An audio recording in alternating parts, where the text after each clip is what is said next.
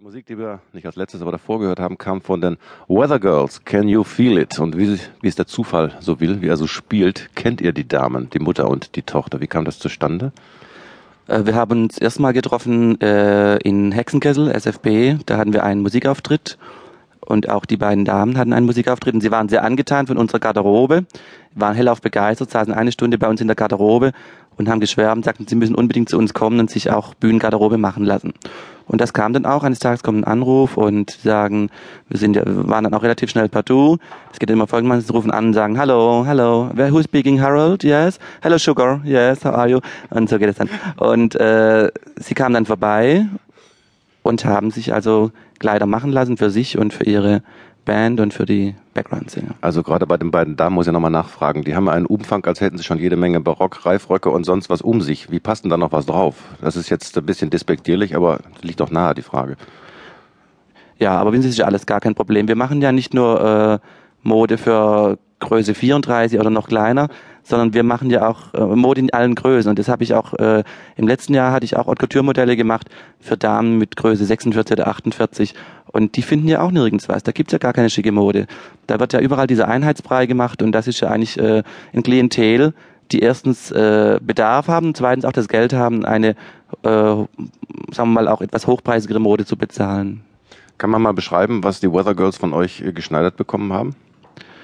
Diverse Girls haben äh, bestellt zwei Capes in, in Silber und äh, Paillettenkleider.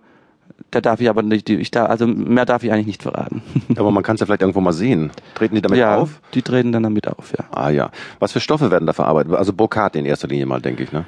Äh, nicht unbedingt, auch so etwas wie ich jetzt trage, Spitzen mit Pailletten, mit Schleifen, mit in dieser Richtung, also sehr hochwertige Materialien äh, und wie gesagt Pailletten, Paillettenstoffe, die einfach auf der Bühne immer sehr gut kommen, weil das Licht halt auch sehr gut reflektiert. Das glitzert dann immer so schön, ja.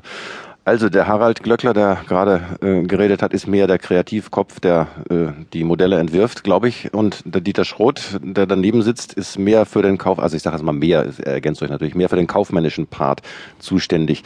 Ähm, Herr Schroth, wenn Glöckler jetzt kommt und sagt, ich brauche dies, das und jenes und Sie sehen dann, mein Gott, das kostet aber im Einkauf oder sonst irgendwie. Gibt es da irgendwelche Grenzen?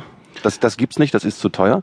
Äh, Grenzen äh, in dem Rahmen gibt's an sich nicht, sondern wir besprechen natürlich sehr wohl im Moment, was können wir im Moment auch uns äh, zulegen. Wir wissen natürlich, was wir für ein Budget haben und in dem Rahmen wird sich das auch immer abspielen. Es kann keiner über seinen Schatten springen, das geht uns genauso. Habt ihr da ein großes äh, Lager mit Stoffen und Pailletten und äh, äh, wir haben kein Spitzen? großes Lager, aber wir haben also, äh, sagen wir mal, Kontakte zu Leuten, die sehr große Lager haben und die sehr ausgefallene Stoffe haben, äh, wie sie in Deutschland einmalig sind. Den Kontakt möchte ich Ihnen jetzt natürlich nicht nennen, sonst wäre das Lager leer im, im Nu. Aber wir haben da eine ganz Sie, tolle, ich würde dazugreifen. ja, wir haben uns eine ganz tolle Beziehung aufgebaut und da haben wir also eine riesen tolle Auswahl. Ist also für uns auch ein Glücksgriff gewesen. Ich meine, man kann sich ein großes Lager anschaffen für äh, Teile, die man in, in Massenproduktion gibt, ja. Aber für diese Haute Couture Modelle, äh, da kann man ja äh, keine Riesenballen äh, jetzt ordern, äh, weil man die Menge einfach nicht braucht, ja.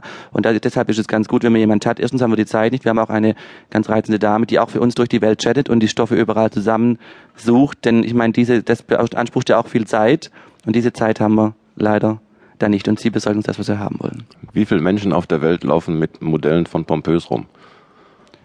Äh, immer mehr, immer mehr. so genau wollte ich es gar nicht wissen.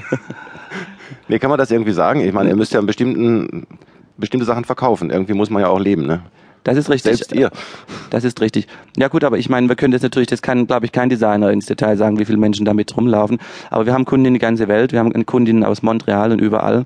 Und es sind doch einige, die in Pompös laufen. Also weniger jetzt in der Haute Couture, denn das ist Ihnen mit Sicherheit auch bekannt, die Haute Couture. Äh, wir machen ja dieses Jahr auch diese große Haute Couture Show in Stuttgart eine, eine Show, die einmalig ist, die es in dem Rahmen noch drüber, nie ja. gegeben hat. Und äh, die Haute Couture ist eigentlich keine Mode, die sagen wir mal so von der Masse gekauft wird.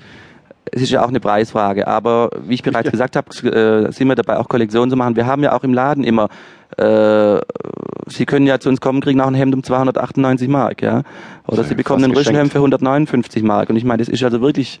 Aber die sind ja dann von der Stange, ne? Die, die sind von der Stange, die sind von der Stange. Und äh, da gibt's also schon Massen, da tragen viele pompös. Also man trifft sich in, in Venedig oder wo auch immer. Es, viele Kunden waren schon in Venedig und werden dann mitten auf dem Marktplatz angesprochen, ach, kauft man auch bei pompös.